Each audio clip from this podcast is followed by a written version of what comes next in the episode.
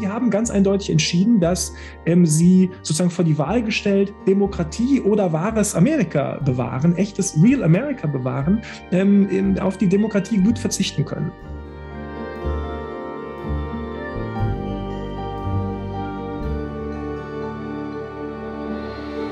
Herzlich willkommen zu dieser Episode von Kreuz und Flagge, dem Podcast über die religiöse Rechte. Mein Name ist Annika Brockschmidt. Euch zunächst mal ein frohes neues Jahr. Ich hoffe, ihr konntet euch über die Feiertage etwas entspannen und während ihr euch noch vom Plätzchen essen und vielleicht auch vom Familienbesuch erholt, habe ich etwas ganz Besonderes für euch diesmal. Wir starten nämlich gemeinsam mit Thomas Zimmer ins neue Jahr. Er ist Gastprofessor an der Georgetown University. Er ist Historiker, sein Forschungsschwerpunkt liegt auf US-amerikanischer Geschichte und vergleichender westeuropäischer und nordamerikanischer Zeitgeschichte. Mit ihm habe ich diesmal über die Zukunft der amerikanischen Demokratie gesprochen und heute hört ihr den ersten Teil eines Mehrteilers zu genau diesem Thema. Wenn du jetzt für ein, ein vor allem deutsches Publikum, was sich jetzt nicht so sehr damit beschäftigt hat, die aktuelle politische Lage zusammenfassen müsstet. Also, weil momentan ist es ja so, wenn man so durch deutsche Zeitungen blättert, das ist irgendwie, ja, Republikaner machen irgendwie ein paar komische Sachen, aber der Trump ist weg und ja, vielleicht kandidiert er, aber mh, hm, mal gucken und ist ja auch noch eine Weile hin und der Biden hat ja auch noch bis 2024 Zeit. Ähm, was, was würdest du dem so entgegenstellen als Situationseinschätzung? Also ich glaube, die Vorstellung, Trump sei weg, ist schon mal der größte, das ist schon mal der größte Fehler, mit dem man, mit dem man nicht starten sollte. Trump ist Stand heute der klare Favorit auf die, auf die nächste äh, Präsidentschaftskandidatur ähm, der Republikanischen Partei. Ähm, die Basis, die republikanische Basis, die konservative Basis steht ähm, eindeutig hinter ihm. Das belegen alle Umfragen. Ähm, niemand befindet sich da auch nur in der Nähe von Donald Trump.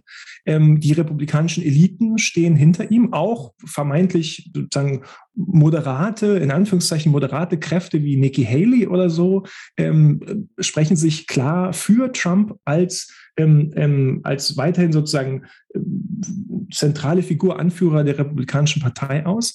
Ähm, und noch allgemeiner gesprochen steht eben auch die amerikanische Rechte geschlossen hinter ihm. Das gilt sowieso für diese rechtsradikalen militanten Bewegungen, so die Proud Boys oder die Boogalos, die sowieso hinter ihm stehen. Aber es gilt eben auch für konservative Intellektuelle, die ähm, entweder ähm, sozusagen nach wie vor daran festhalten, dass sie Trump, die Person, nicht nicht mögen, vermeintlich nicht mögen, ihn aber eben für den richtigen halten ähm, im, im Kampf gegen den verhassten Liberalismus. Oder ähm, es gibt auch sozusagen jetzt diese so ganz offen äh, für den Trumpismus einstehende intellektuelle Richtung, die man dann so ähm, in, an so bestimmten ähm, konservativen Thinktanks findet, die sozusagen einfach sich voll dem Trumpismus verschrieben haben. Also insofern steht die amerikanische Rechte geschlossen hinter Trump. Es ist natürlich noch ein bisschen hin bis zur nächsten Präsidentschaftswahl, das stimmt. Insofern kann da viel passieren. Aber ähm, selbst wenn Trump persönlich nicht nochmal antreten sollte, ist es eben so, dass sich die Republikanische Partei ähm, einer radikalen antidemokratischen Agenda verschrieben hat ähm, und sich auch systematisch daran gemacht hat, und zwar in diesem Jahr ähm, verschärft daran gemacht hat, ähm, diese überall dort, wo sie an der Macht sind, also in den Einzelstaaten umzusetzen, demokratische Systeme Systeme auszuhebeln und ähm, so eine Art stabile Einparteienherrschaft zu etablieren. Es gibt also eigentlich überhaupt gar keinen Grund zur Entwarnung. Ich würde sagen, ganz im Gegenteil.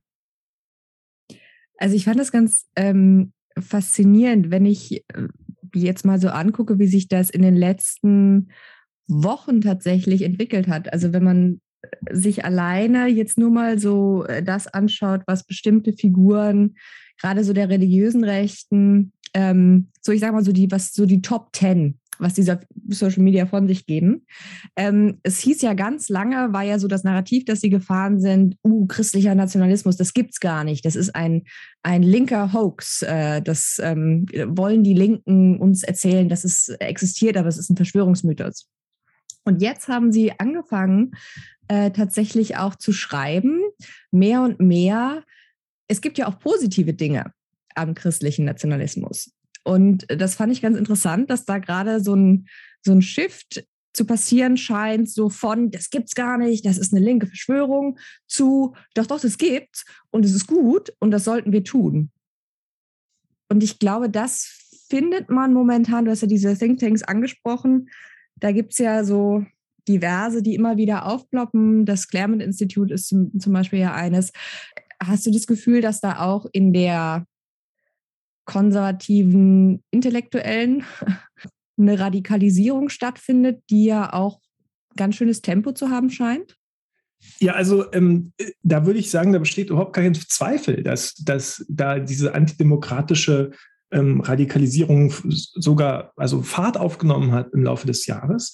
Ähm, ich würde ich würde sagen, es gibt eben also Claremont Institut ist ja vielleicht jetzt gar nicht so im engeren Sinne religiöse Rechte, ähm, wobei dann natürlich auch religiöse ähm, ähm, ähm, äh, Intellektuelle eine Rolle spielen. Aber sowohl diese Claremonter, das sind eben sozusagen so, das ist der der offenkundig äh, am stärksten sozusagen für Trump, pro-Trumpismus ähm, beziehende Teil sozusagen der intellektuellen Rechten, aber eben auch die stärkere, jetzt im engeren Sinne religiöse Rechte. Ich glaube, die, die zentrale, ähm, die, die, die, die, die zentrale Bewegung, die da stattgefunden hat seit der Wahl von 2020 ist, dass die ähm, jetzt sehr offen davon sprechen, in der Minderheit zu sein. Also es gibt eben jetzt sehr stark das Gefühl, nicht ähm, die Mehrheit zu vertreten, nicht die moralische Mehrheit oder die stille Mehrheit oder so zu vertreten, sondern im Gegenteil, es gibt eben sehr stark dieses Gefühl, eine, eine Minderheit ähm, zu sein, aber eben die Minderheit, die das wahre Amerika äh, vertritt und, und, ähm, und sozusagen verteidigt. Also das wahre,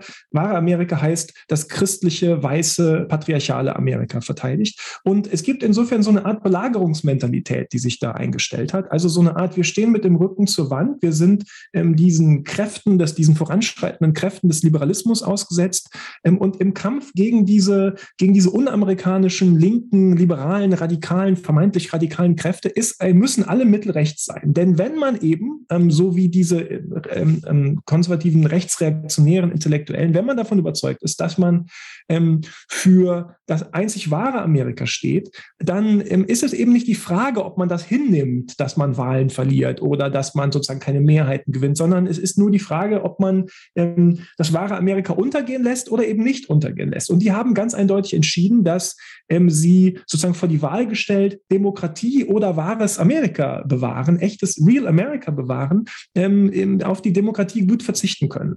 Und insofern gibt es da jetzt würde ich sagen, sehr, ähm, das unterscheidet es so ein bisschen von ähm, selbst jetzt noch den letzten Jahren. Es gab schon, es gibt sehr lange, es gibt seit Jahrzehnten ähm, diese antidemokratischen Impulse, Tendenzen auf der amerikanischen Rechten allgemein und auf sozusagen der christlichen Rechten im Besonderen. Das ist nicht neu. Aber was schon neu ist, ist, würde ich sagen, ist, dass es jetzt diese sehr offenen aggressiven Absagen an die Demokratie gibt, diese sehr offen ausgesprochenen Absagen, eben auch in sagen wir mal, von, von Leuten oder in Medien, die bis vor kurzem noch als vergleichsweise, vielleicht nicht moderat, aber respektabel sozusagen galten. Ja? Also das sind Leute wie eben ähm, der, der ehemalige Justizminister William Barr oder ähm, der Harvard Law Professor Adrian Vermeule. Das sind Leute, die die, also wie gesagt, das sind Eliten, ne? das sind keine, keine Randfiguren oder so, die aber ganz offen, ähm, ich habe jetzt die beiden herausgegriffen, weil die für so eine ganz bestimmte Spielart des, des, des christlichen Nationalismus stehen, für eigentlich so einen katholischen Integralismus, also die einfach ganz offen sagen,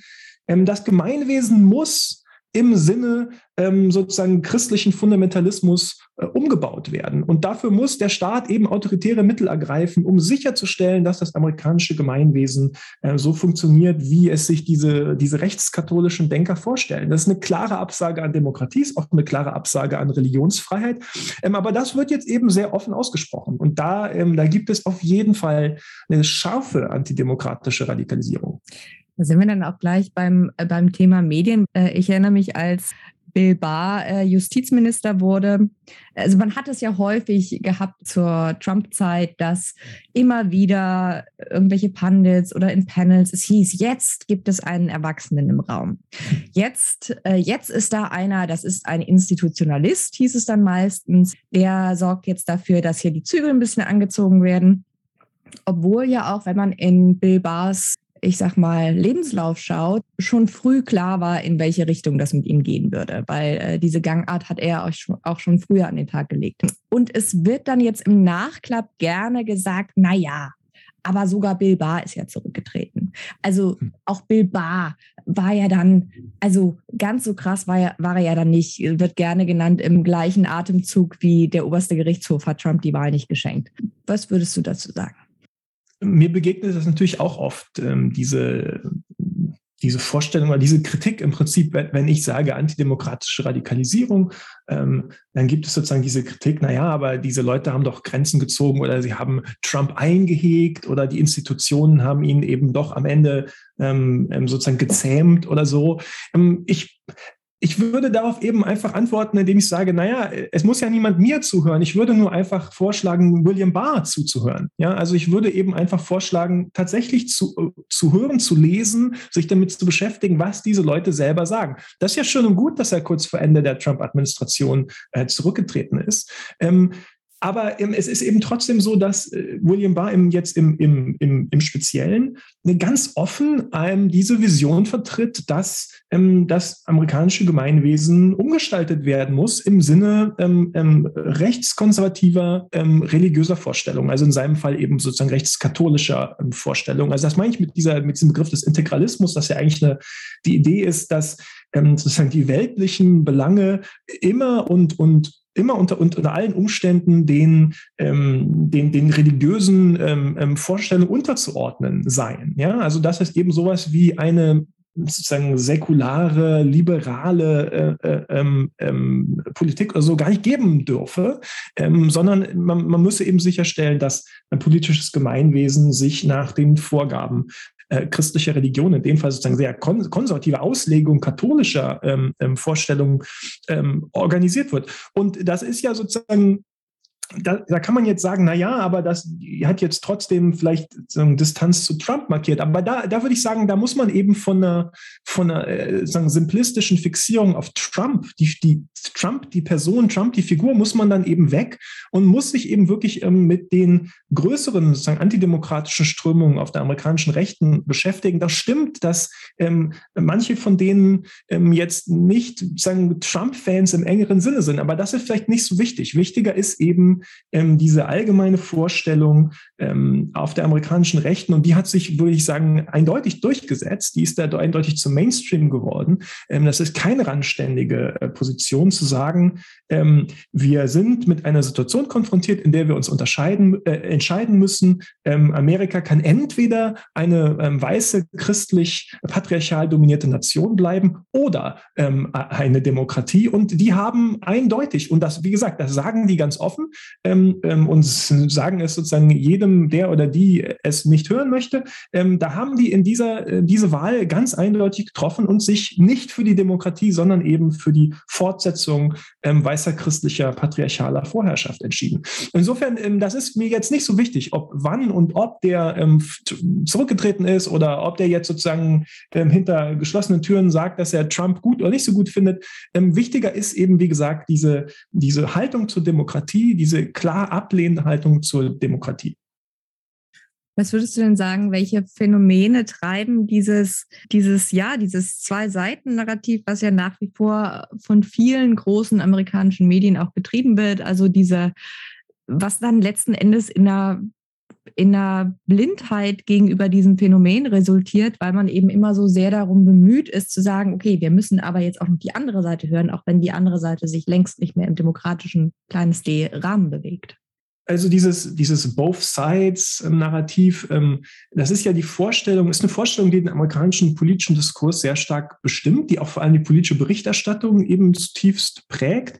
Ähm, und im Prinzip ist ja die Idee, ähm, dass es sich bei den beiden Seiten des politischen Konflikts, also den beiden Parteien im engeren Sinne, aber auch im, im, im größeren Sinne, den beiden äh, großen äh, Kontrahenten, Liberalismus und Konservatismus oder so, ähm, um zwei im Grunde gleichartige Kontrahenten handle, die gleichermaßen legitime Positionen vertreten. Ja, und dass man ähm, sozusagen ähm, zwischen diesen beiden äh, Kontrahenten, zwischen diesen beiden Parteien jetzt im konkreten Sinne eine neutrale Haltung einzunehmen habe. Und neutral heißt in dem Fall oder wird in dem Fall eben meistens ausgelegt als ähm, sozusagen Äquidistanz halten, also sozusagen gleich weit weg bleiben, genau in der Mitte bleiben zwischen diesen beiden, ähm, zwischen diesen beiden Parteien. Und das führt jetzt aber eben zu in, unter den aktuellen Gegebenheiten zu enormen Verzerrungen. Ja, man das beste Beispiel ist eigentlich die, die Wahl von 2016. Da hat man sozusagen auf der einen Seite eine Kandidatin in Hillary Clinton, die sozusagen so ihre in Anführungszeichen normalen Skandale und Skandälchen produziert hat. Also da war ja durchaus einiges zu kritisieren.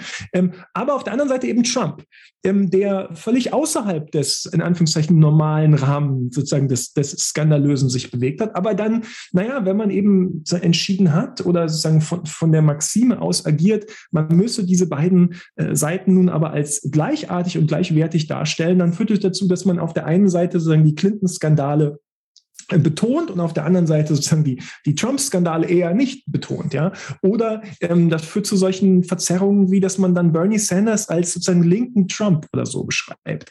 Ähm, jetzt von Bernie Sanders kann man halten, was man will, aber ähm, der hat sozusagen jetzt ähm, noch nie und überhaupt nie sich in irgendeiner Weise antidemokratisch äh, geäußert. Ja, es gibt überhaupt keine Anzeichen dafür, dass Bernie Sanders ähm, jetzt nicht bereit ist, ähm, äh, demokratische Wahlen oder so zu akzeptieren.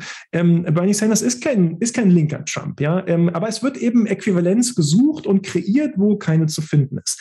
Jetzt Warum, die Frage ist ja im Prinzip, warum nach, also zu Beginn der Trump-Ära konnte man vielleicht sagen, na gut, also dass jetzt die, die amerikanischen Medien, ähm, die amerikanische Berichterstattung versucht jetzt eben dieses Trump-Phänomen mit den etablierten Mitteln oder so ähm, in den Griff zu bekommen. Aber jetzt, sozusagen fünf Jahre später, müsste man ja fragen, warum ist es immer noch so? Warum kommen, warum tun sich so viele, nicht nur Journalisten, auch, auch sozusagen im, im, im liberalen Lager allgemein gesprochen, viele Liberale so schwer davon Abstand zu nehmen? Ich glaube, dass es da eigentlich zwei tiefer liegende Ursachen gibt. Ähm, die, der eine ist, dass dieser, dieser Mythos des amerikanischen Exzeptionalismus eben immer nach wie vor sehr weit verbreitet ist. Es gibt einfach nach wie vor sehr viele ähm, Menschen, auch und gerade im liberalen Lager, die letztlich daran festhalten wollen, dass es sowas wie ähm, Rechtsradikalismus, Rechtsextremismus, extremistischen Nationalismus oder so in Amerika nicht oder jedenfalls nur irgendwie am Rand geben könne und dürfe. Ja,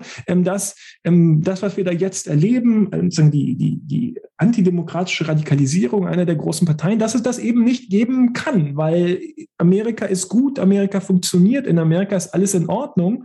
Ähm, und das kann, das darf eben insofern einfach nicht sein. Das ist, glaube ich, so die, die eine Richtung.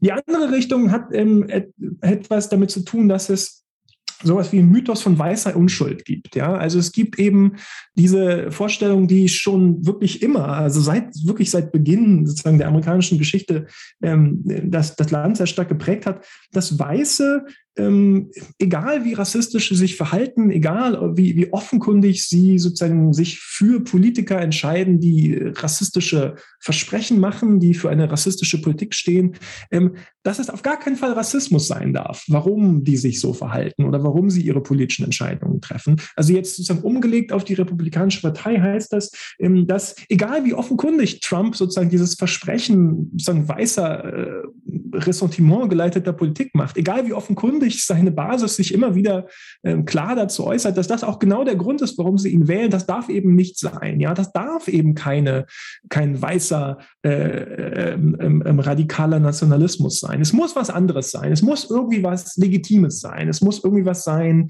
ähm, was, was wird sozusagen, das, das, das ist, müssen, man möchte das nicht akzeptieren, ähm, dass da vielleicht tatsächlich eine der beiden großen Parteien von diesen unschönen Kräften sozusagen des Nationalismus und des Rassismus äh, jetzt dominiert wird. Und deshalb, hm, naja, dann findet man alle möglichen anderen Erklärungen dafür, was da so los ist. Also da wird dann sozusagen von ökonomischer Not oder so gesprochen. Das ist diese berühmte Economic Anxiety oder man spricht sozusagen von äh, Anti-Eliten-Frustration oder all diese, all diese Dinge, die dann da so kursieren. Empirisch ist alles Quatsch, ist alles sozusagen längst abgeräumt. Ähm, aber man hält daran fest, nicht, weil, nicht aus empirischen Gründen, sondern als ideologisches Statement davon, dass äh, das eben nicht sein darf. Und wenn äh, diese sozusagen diese lange wirkenden äh, Mythen der amerikanischen Geschichte, die prägen, glaube ich, sehr stark den Blick auf die aktuelle politische Situation. Und dann ist es so ein bisschen, dann ist es einfach leichter, sich daran festzuhalten, an dem Glauben, dass das, was man da sieht und was da jetzt gerade passiert, da, das ist nichts, das ist ganz normal. Es alles geht alles, alles ganz normal weiter wie immer. Zwei Parteien, die sind ganz gleich und die kann man sozusagen weiterhin einfach ähm, so wie immer, ähm, so wie man es immer getan hat, ähm, ähm, beobachten und, und beschreiben. Und da, da tun sich, wie gesagt, einfach auch sehr viele Liberale sehr schwer Abstand zu nehmen von diesen, von diesen Mythen. Mhm. Wenn wir jetzt mal darauf gucken, wie die, ähm, bei, bei beiden Seiten bleiben, äh, wie die Demokraten auf diese ganzen ähm, Versuche reagieren, die Demokratie zu unterwandern. Es gibt ja einerseits ähm, Versuche der Partei auf Bundesstaatsebene irgendwie dagegen anzukommen, aber in Legislativen, wo die Republikaner eben die Mehrheit haben, äh, ist das relativ ähm, fruchtlos momentan, außer dass man eben irgendwie versucht, die Aufmerksamkeit von Washington zu erregen. Ähm, Texas war ja ein Beispiel, hat letzten Endes auch relativ wenig gebracht, aber es hat zumindest ein paar Schlagzeilen generiert. Ähm, was glaubst du, also wenn wir jetzt mal davon ausgehen, dass wahrscheinlich ist, dass die Demokraten 2022 die Mehrheiten verlieren, weil Mehrheiten sind, die Mehrheiten sind sowieso knapp und historisch gesehen kann man ja damit rechnen. Wenn wir also sagen, okay, sie haben nach Mitch McConnells Ankündigung, was dann passiert, sie haben noch ein Jahr Zeit, sich quasi gegen, gegen die Zerstörung der Demokratie zur Wehr zu setzen es scheint ja alles sehr, sehr schleichend zu passieren und die großen, die großen Blöcke, die angegangen werden müssten, beispielsweise Erweiterung des obersten Gerichtshofs und so weiter, scheinen nach wie vor in weiter Ferne. Was, was glaubst du, woran das liegt? Also ist der erstens ist der Eindruck überhaupt richtig und zweitens, ähm, wenn ja, warum wehren sie sich nicht mehr? Also ich glaube, das, das ist auf jeden Fall richtig. Ähm, ich glaube, es hat zunächst strukturelle Ursachen, ähm, die hast du auch schon angesprochen. Also es gibt eben so bestimmte undemokratische oder antidemokratische Verzerrungen im, im amerikanischen politischen System, ähm, was dazu führt, dass ähm, die Republikaner, obwohl sie ja eigentlich relativ durchgehend auf allen Ebenen weniger Stimmen bekommen als, als die Demokraten, dennoch über genug Macht verfügen, mindestens auf der nationalen Ebene, um, um zumindest alles zu blockieren. Ja? Jetzt ist natürlich, es wäre theoretisch möglich, diese Blockade äh, zu brechen. Ähm, dafür müsste man eben vor allem im Senat dieses Instrument des Filibusters abschaffen, also was eben dazu führt, dass man de facto 60 von 100 Stimmen im Senat braucht und eben nicht nur sozusagen eine Mehrheit von 50 ähm, Stimmen, 50 plus 1. Ähm, und, oder man könnte mindestens bestimmte Bereiche der Politik vom Filibuster ausnehmen. Also man könnte zum Beispiel sagen, na gut, Filibuster bleibt in Kraft, aber wir nehmen ihn aus für Gesetzgebung, das Wahlrecht schützt, zum Beispiel. Ja? Ähm, und die, jetzt ist die Frage, warum passiert das nicht? Na gut, weil ähm, ähm, bestimmte sich selbst als moderat verstehende Kräfte innerhalb der Demokratischen Partei das nicht wollen. Das ist sozusagen der konkreteste Grund. Ja, also da gibt es jetzt diese beiden Senatoren, äh, Joe Manchin aus West Virginia und äh, Kristen Sinema aus Arizona, die da jetzt besonders im Zentrum stehen, weil die sich nun besonders ähm, ähm, offen ähm, gegen eine Abschaffung des Filibusters stellen und überhaupt gegen sagen alle Maßnahmen, die naja, die, die, würde ich sagen, nötig wären, dringend nötig wären, um die amerikanische ähm, Demokratie zu schützen. Das Problem reicht aber, glaube ich, ein bisschen tiefer noch. Über diese beiden Figuren hinaus ist auch so, dass Joe Biden selbst zum Beispiel auch sehr stark ähm, daran festhält, die, die, die Idee der Überparteilichkeit zu betonen, also sozusagen diese mythische Bipartisanship, die man erreichen müsse. Und er wirft eben nicht. Damit hat er ja, damit hat er ja Wahlkampf gemacht. Ne? Er hat ja, ja. gesagt, also ich weiß, so nach dem Motto, ich kenne die, ich kenne die Typen, äh, ich setze mich mit denen hin und ich rede so lange mit denen, ähm, mit den Republikanern, bis wir uns auf was einigen können. Ja, ähm, es hat halt nicht geklappt bis jetzt. Ne? Also ähm, das ist halt der Punkt. Ne? Er nimmt davon eben nicht Abstand ähm, und er wirft eben nicht die, das gesamte Gewicht äh, seines Amtes in die Waagschale für demokratisierende Reformen. Was ist da los? Ja, also jetzt, ich würde so schon sagen, ähm, es gibt da schon auch bestimmte finanzielle, ökonomische Eigeninteressen, die eine Rolle spielen. Also Joe Manchin zum Beispiel ist tief verwurzelt in der Kohleindustrie und insofern macht er dann auch so Politik. Das erklärt das schon zum Teil, aber eben auch nur zum Teil. Was, glaube ich, wichtig ist, ist ähm, zum einen, ähm, dass es traditionell eine Überbetonung, eine Privilegierung eines bestimmten Teils der amerikanischen Bevölkerung gibt, nämlich eben der konservativen Weißen. Ähm, nicht nur eine, die sich im politischen System manifestiert, sondern eben auch sozusagen eine Überbetonung der Interessen von, von konservativen Weißen, die ähm, eine große Rolle spielt in den Köpfen der politischen und kulturellen Eliten. Also in den Vorstellungen davon, wessen Interessen und Sensibilitäten mehr zählen und weniger zählen. Ja, es gibt eben diese Vorstellung davon, dass das echte Amerika, das Heartland sozusagen, das sind die konservativen Weißen. Und über deren Interessen äh, könne man sich nicht so einfach hinwegsetzen, auch wenn das bedeutet, dass man sich über die Interessen anderer Gruppen, Frauen oder Nicht-Weiße zum Beispiel, ähm, dann, dass man die dann eben hinten anstellen muss.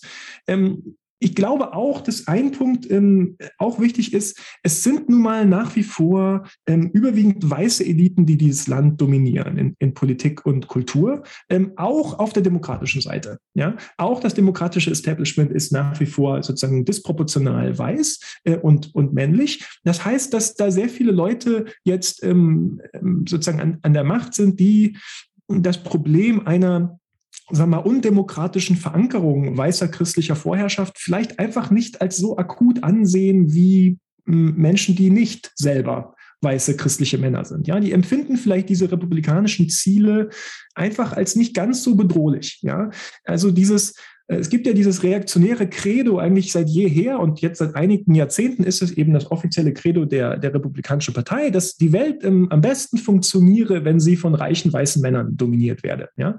Und Joe Manchin ist eben selber auch ein reicher weißer Mann. Ja? Er ist, ist sozusagen in der Demokratischen Partei, aber ich glaube, dass da ähm, diese sozusagen diese, diese selbst wohlhabenden weißen Eliten, auch wenn sie sich vielleicht selbst als liberal verstehen, auch wenn sie vielleicht in, in vielen Bereichen liberale Positionen vertreten, Experten letztlich solchen Vorstellungen so ganz grundsätzlich eben doch nicht abgeneigt sind, dass es vielleicht doch richtig und wichtig ist, ähm, dass Leute ähm, wie Joe Manchin sozusagen oben sind. Ja, also die solche Statusvorstellungen, glaube ich, die gehen weit über die Republikanische Partei hinaus und führen dazu, ähm, dass es so eine Art Beißhemmung gibt, äh, da jetzt die, die Demokratie mit, mit allen nötigen Mitteln zu verteidigen. Ja, also anders kann ich mir ehrlich gesagt beispielsweise auch die, die Zusammensetzung von äh, Bidens äh, Supreme Court Kommission, die ja nur untersuchen sollte, um nur überhaupt, wenn, dann Empfehlungen abzugeben, also die ja selber überhaupt keine politische Macht hat, ob man eventuell den Supreme Court erweitern sollte, warum man da beispielsweise Leute reinsteckt, die Beziehungen zur Federalist Society haben. Also da sind wir wieder bei diesen beide Seiten, aber wir müssen auch beide Seiten auch abbilden und auch mit der anderen Seite reden. Ich glaube, ich habe jetzt gestern oder vorgestern gelesen, dass zwei aus der Kommission ähm, jetzt irgendwie, ich glaube in der Washington Post oder so, ein Essay veröffentlicht haben, man müsse jetzt vielleicht doch darüber nachdenken, den obersten Gerichtshof äh, zu erweitern. Aber also selbst wenn wir über die äh, liberalen Richter oder zumindest bei einem der liberalen Richter oder liberaleren Richter am Gerichtshof sprechen. Ähm, Stephen Breyer lässt ja auch wieder und wieder verkünden, dass beispielsweise die Entscheidung, was äh, SB 8 betrifft, sei zwar schlecht, aber nicht politisch. Wo man sich eben schon fragt, ob er auf dem Boden eines Teichs lebt. Aber ich glaube, das, was du gerade angesprochen hast, ist genau das, was letzten Endes zu so einer, ja, zu so einer Scheuklappensicht äh, führt, dass man eben auch eigene Privilegien, von denen man äh, profitiert, nicht aufgeben will oder überhaupt nicht anerkennen will, dass man sie überhaupt hatte.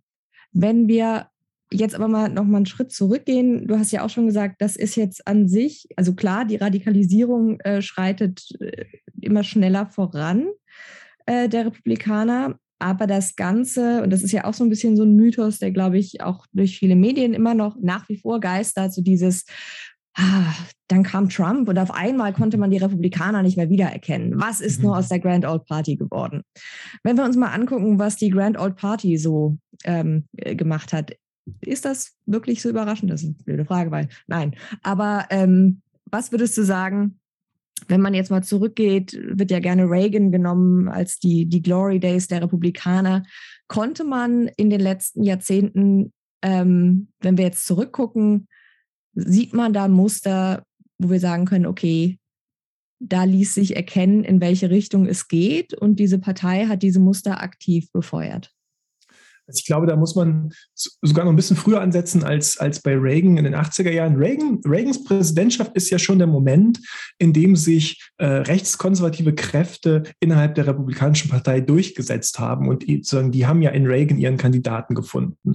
Ähm, 20 Jahre vorher, also nochmal 20 Jahre vorher, sagen wir mal so in den 60er Jahren, ist, ist das ja noch überhaupt nicht der Fall. Also es gibt ja bis in die 60er Jahre überhaupt gar keine liberale Partei oder konservative Partei in den USA. Es gibt eine demokratische Partei und es gibt eine republikanische Republikanische Partei, aber die sind eben nicht ideologisch klar aufgestellt. Ja, die sind bunt gemischt. Ähm, ähm, sozusagen, es gibt natürlich konservative, liberale, rechte, linke und so, die sind aber bunt gemischt auf beide Parteien verteilt. Ähm, bei der Demokratischen Partei ist sogar so, ähm, dass es eigentlich keine, das sind eigentlich zwei Parteien, die sozusagen ein merkwürdiges Bündnis miteinander eingegangen sind. Ähm, die sind eigentlich gespalten in relativ liberale Nordstaaten-Demokraten sozusagen und dann im Süden die sogenannten Dixiecrats, ähm, die ähm, kein anderes Ziel verfolgen als ähm, diese Jim Crow-Ordnung im Süden, also dieses sozusagen weiße äh, nationalistische, äh, nationalistische Apartheidsregime aufrechtzuerhalten. Und die sind in einer ganz seltsamen Koalition miteinander zusammen mit einer Partei, die nennt sich dann Demokratische Partei. Also da reicht wirklich die ideologische Bandbreite reicht von ähm, Leuten, die irgendwie Civil Rights Gesetze durchsetzen wollen, bis zu den härtesten Segregationisten der amerikanischen Geschichte. Ja? Ähm, das kann man nur historisch erklären, weil ähm, die Republikanische Partei ist eben, das ist eben die Partei von Abraham Lincoln, das ist die Partei, die den Bürgerkrieg geführt hat ähm, und die ist insofern erstmal nach dem Bürgerkrieg auf viele Jahrzehnte hinaus im Süden nicht wählbar. Die gibt es gar nicht im Süden. Ja? Insofern wählen die alle demokratisch. Dieses, diese etwas komische Gemengelage, ja, die beginnt sich in den 60er Jahren zu entmischen. Und zwar ähm, in dem Moment, in dem sich eine Partei oder genauer gesagt ein Flügel einer Partei, nämlich sozusagen der liberalere Flügel der Demokratischen Partei, entscheidet, sich für Bürgerrechte für Schwarze einzusetzen. Also diese Bürgerrechtsgesetze ähm, der 60er Jahre eben ähm, durchzudrücken.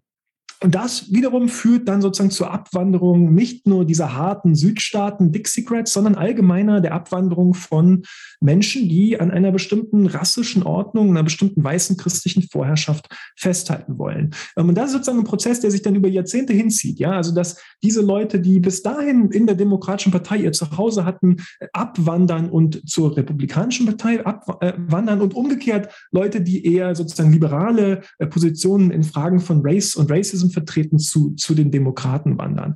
Ähm, da passiert auch noch etwas anderes, nämlich dass in Reaktion auf diesen vermeintlichen Vormarsch des Liberalismus da in den 60er Jahren sich auch das konservative Lager selbst neu formiert und es entsteht so eine ganz interessante Allianz zwischen libertären Kräften und traditionalistischen Kräften, also traditionalistischen religiösen Konservativen sozusagen.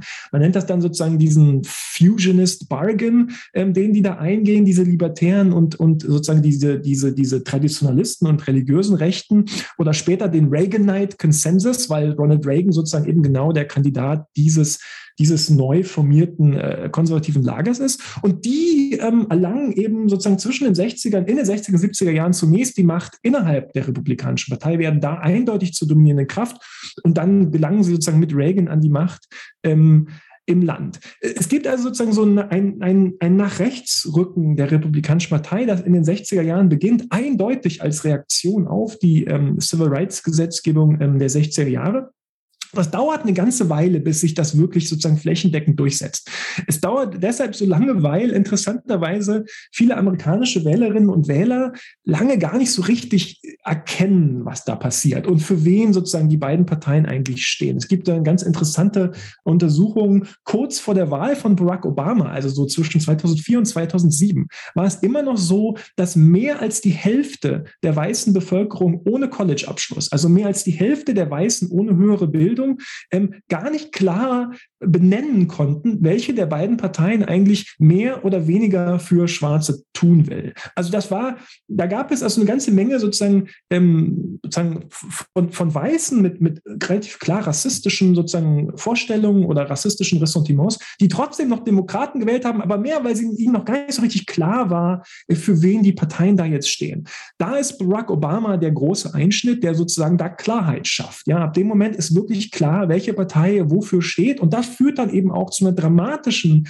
dramatisch forcierten Abwanderung der sozusagen noch verbliebenen, ähm, ähm, ähm sagen wir mal, rassisch konservativen ähm, ähm, weg von den Demokraten hin zur, hin zur Republikanischen Partei. Was dann bleibt, ist das, was wir jetzt haben, nämlich eine Republikanische Partei, die sich ausschließlich auf die Interessen und Sensibilitäten einer konservativen weißen, weißen äh, Minderheit äh, sozusagen konzentriert. Also wie gesagt, das ist ein Prozess, der, wenn man ihn verstehen will, mindestens, äh, mindestens seit den 60er Jahren läuft und mindestens seit den 80er Jahren haben diese rechtskonservativen Kräfte in der Republikanischen Partei, ähm, sind die eindeutig am Ruder. Ähm, alle Vorstellungen von äh, bis zu Trump war alles gut und dann kam sozusagen der gefährliche Demagoge und hat uns alle verführt.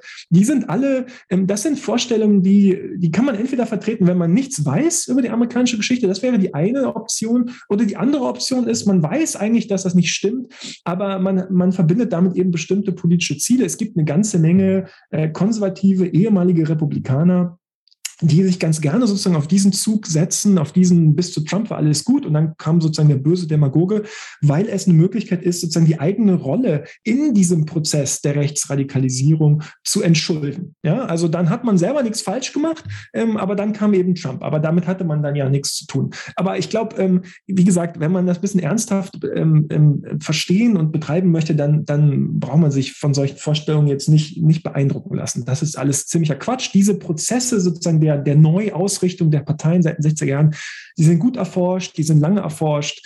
Ähm, da braucht man nicht mehr so tun, als seien das offene Fragen. Das war es für Kreuz und Flagge. Ich danke euch ganz herzlich fürs Zuhören. Das nächste Mal geht es erneut um die Radikalisierung der Republikanischen Partei und was das ganz konkret für die Zukunft des Landes bedeutet. Wenn ihr mögt, könnt ihr bis dahin den Podcast auf Patreon unterstützen. Ihr findet mich unter www.patreon.com-annika Brockschmidt. Dort könnt ihr je nach Level auch Episoden früher freischalten und Zugang zu dem exklusiven Patreon-Podcast USA Update erhalten. Da gibt es mittlerweile schon mehr als 80 Folgen, die ihr alle noch nachhören könnt, wenn ihr wollt. Wer auf Twitter unterwegs ist, sollte außerdem Thomas unbedingt folgen. Ihr findet ihn und seine klugen Analysen unter tzimmer-history. Macht's gut, bis zum nächsten Mal und passt auf euch auf.